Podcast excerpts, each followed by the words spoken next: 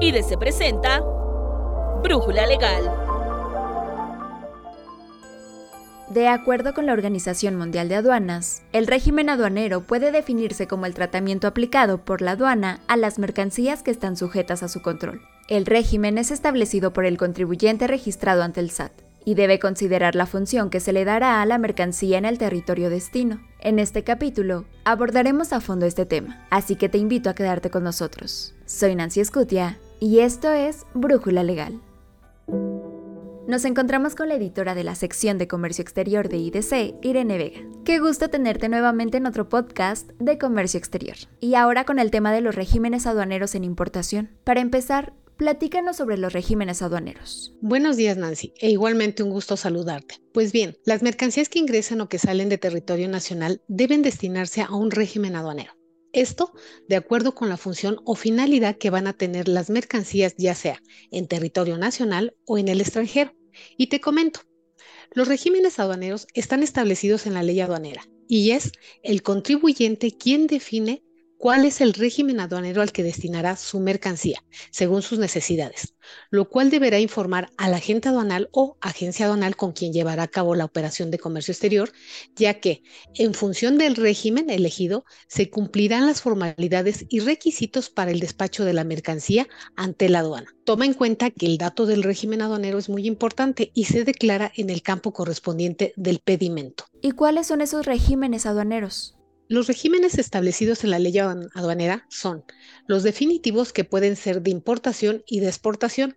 Dos, los regímenes aduaneros temporales que corresponden a los de importación, ya sea para retornar al extranjero en el mismo estado o para elaboración, transformación o reparación en programas de maquila o de exportación, lo que conocemos como la CIMEX. Y de exportación, que puede ser para retornar al país en el mismo estado o para elaboración, transformación o reparación. 3. También está el régimen aduanero de depósito fiscal. 4. El de tránsito de mercancías que puede ser interno o internacional. Y por otra parte, el 5 también está el régimen de elaboración, transformación o reparación en recinto fiscalizado. Y por último, el régimen de recinto fiscalizado estratégico. En cuanto a los regímenes aduaneros de importación, tema de nuestra plática, ¿podrías abundar más sobre ellos?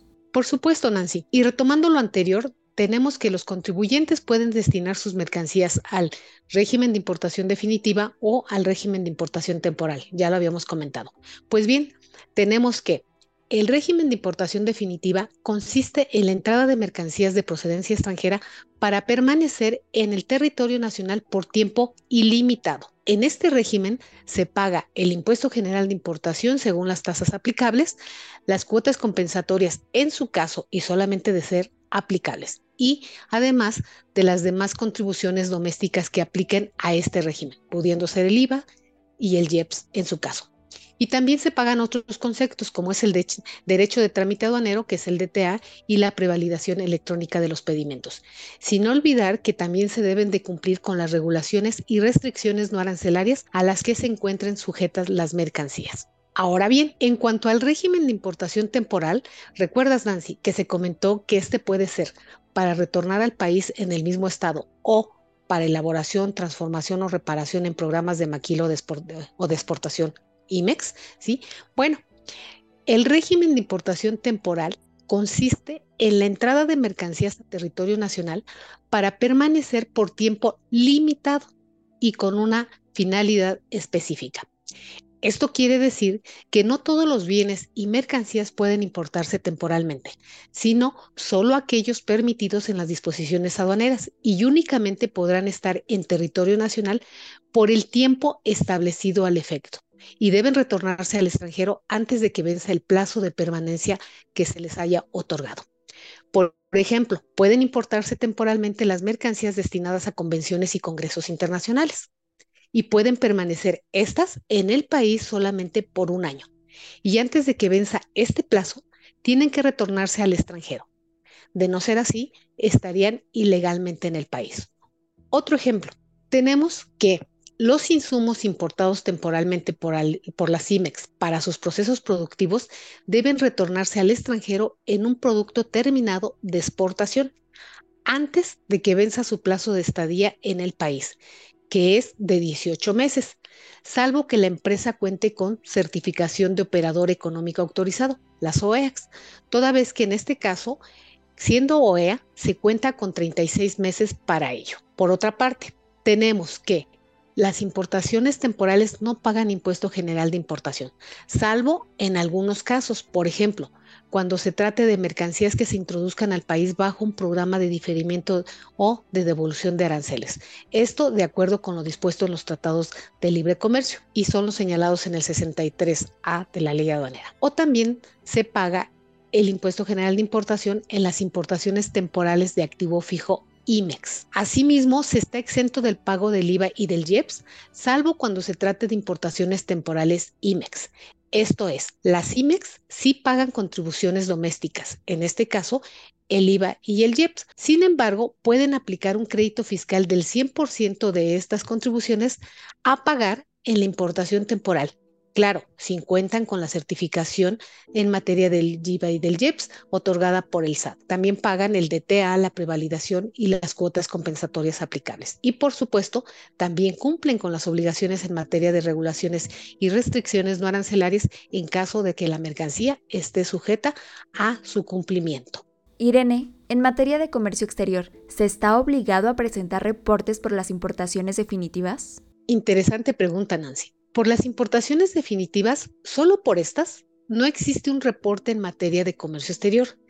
Sin embargo, si el importador cuenta con un programa de promoción sectorial, esto es un PROSEC, entonces, de manera específica, tiene la obligación de informar anualmente a la Secretaría de Economía las operaciones, pero de comercio exterior realizadas al amparo del PROSEC, el cual comprende, entre otra información, el total de sus exportaciones y el total de sus importaciones e incluso información de los bienes producidos con la mercancía importada al amparo del PROSEC. Esto recordando que las PROSEC importan de manera definitiva mercancías para producir aquí en territorio nacional y por las cuales gozan de beneficios arancelarios. Cabe aclarar que dicho reporte también es aplicable a las empresas con programa Altex o Essex, esto para las que aún cuentan con dicha autorización. ¿Y por las importaciones temporales? De igual manera, solo por estas, no existe un reporte en materia de comercio exterior. Es decir, no hay un reporte únicamente por las importaciones temporales, que quede claro. Lo que sí hay, y como bien sabes, es la obligación de presentar reportes anuales de comercio exterior, el cual en este caso concierne a las empresas CIMEX que importan temporalmente. Las del 106 no presentan este de la ley aduanera no presentan este reporte. Esto es, las CIMEX deben reportar anualmente sus operaciones de comercio exterior a la Secretaría de Economía, el cual incluye, entre otra información, la de las importaciones temporales realizadas al amparo de su programa. Esto como parte de su balanza comercial. En cuanto a las obligaciones, ¿podrías decirnos algunas que deben cumplir tanto quienes importan mercancías definitivamente como temporalmente? Sí, de conformidad con la ley aduanera, una de ellas es que en ambos casos, los contribuyentes deben llevar el control de inventarios en forma automatizada, el cual debe encontrarse, por supuesto, en todo tiempo actualizado y a disposición de las autoridades. Esto por si acaso la autoridad lo requiriera en el ejercicio de sus facultades de comprobación. Además, deben estar al corriente de sus obligaciones fiscales y aduaneras. Caso contrario, pues habría una consecuencia. Podrían perder el padrón de importadores. Antes de despedirnos, ¿quieres hacer algún comentario o recomendación?